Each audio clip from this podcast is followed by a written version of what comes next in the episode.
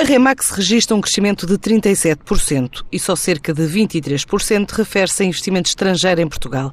Esta imobiliária, que se assume como a maior a atuar no nosso país, diz que continua a dar prioridade ao cliente português, que nos dois últimos anos se traduziu num crescimento das transações.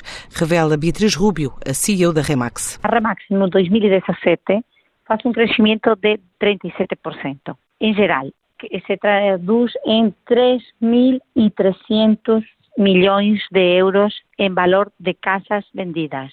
Estamos a falar do geral da Remax. Efetuamos praticamente 60 mil transações em 2017. Destes 3.300 milhões de euros e 60 mil transações, 87% foi de nacionalidade portuguesa e 13% de nacionalidade estrangeira, que cresceu também muito, cresceu em ordem dos 27%, mas o nosso foco continua a ser o mercado português. A empresa adianta ainda que o investidor estrangeiro tem contribuído para a evolução do setor. No último ano, brasileiros e franceses foram quem mais investiu em Portugal, representando cerca de 5% do volume total das transações.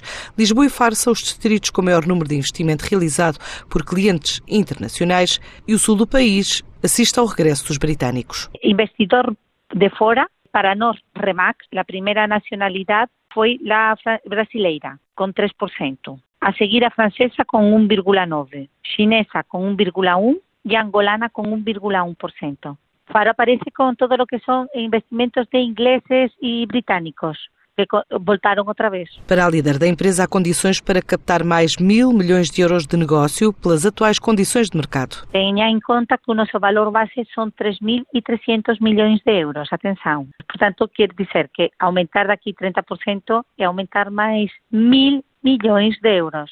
Eu hum, quero crescer a nível de português, ou seja, continuar que o meu peso de 87% continue a ser de portugueses e outro 30% no mercado estrangeiro. Portanto, dos dois.